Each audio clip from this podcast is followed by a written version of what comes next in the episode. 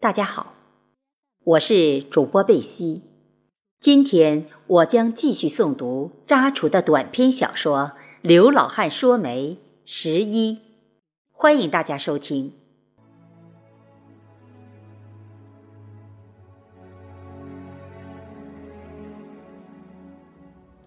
徐超家住徐家湾，三面环山，交通不便，山多田少，经济条件差。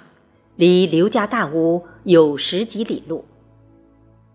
徐超家庭条件比较差，这是刘天旺老婆听别人说的。用他的话说，刘娟不算百里挑一，但也是人见人夸的闺女。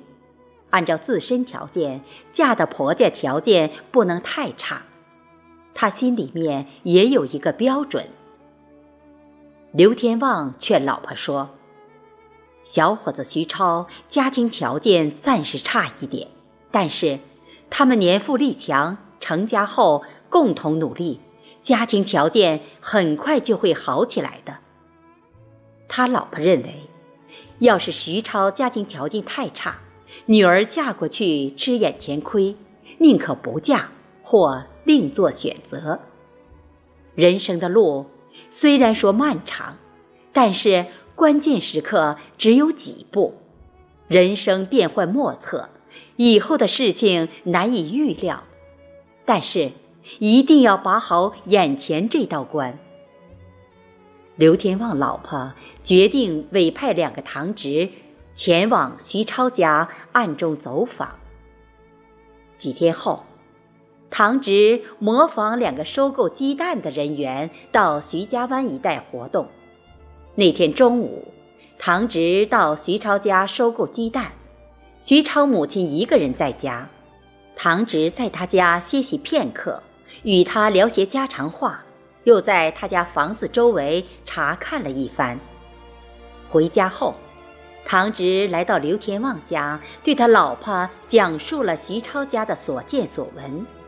总之，徐超家条件比较困难。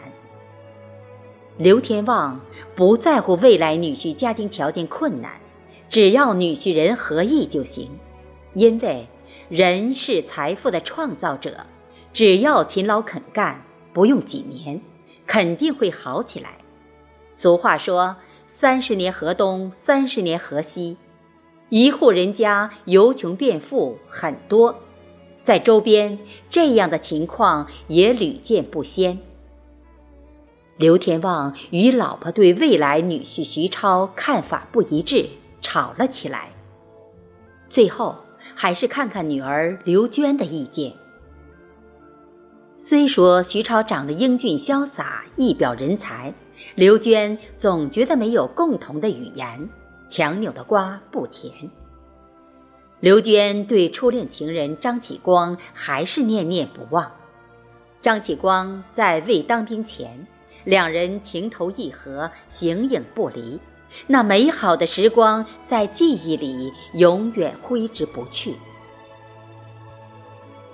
刘喜庆想，在一生中当了很多媒人，都得心应手，但是刘天旺家这件事很棘手。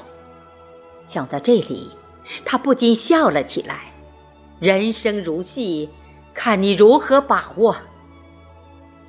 临近中秋节，刘喜庆老表连续来他家两次了，催促给刘天旺家送彩礼，把这门亲事定了。刘喜庆心想：不是我不急，主要是刘天旺老婆嫌贫爱富。但是这些话又不好当着老表的面说。刘喜庆不得已，又去刘天旺家说媒。他给刘天旺老婆做思想工作，说明徐超家只是暂时困难一点，以后他们共同努力，一定能够过上幸福生活。俗语“穷无根，富无苗”，刘喜庆极力撮合着。经过刘喜庆软磨硬泡，刘天旺家同意徐超中秋节送彩礼，但是刘天旺老婆说。送礼只是一种形式，一切从简。中秋节送礼后，徐超也名正言顺、隔三差五的来刘天旺家。徐超每次来他家，刘娟也爱搭不理的样子。那年腊月，天气比较寒冷。有一天中午，刘娟来县城办事，路过县纺织厂旁职工宿舍楼边。突然，发现有一个人推着轮椅在太阳底下晒太阳。推轮椅的是张启光的妈妈。坐在轮椅上的那个人面孔十分熟悉，像张启光。他故意走到跟前一看，坐在轮椅上确实是张启光。刘娟顿时惊呆了，他不相信，不愿意接受这个事实。刘娟不顾一切地抓住张启光的手，泪眼婆娑地说：“启光，你这是怎么了？你不是应征入伍在部队里吗？”自从他农村老家的爷爷奶奶过世后，老家就没有住人了，所以张启光应征入伍后，除了与他书信往来，就再也没有见个面。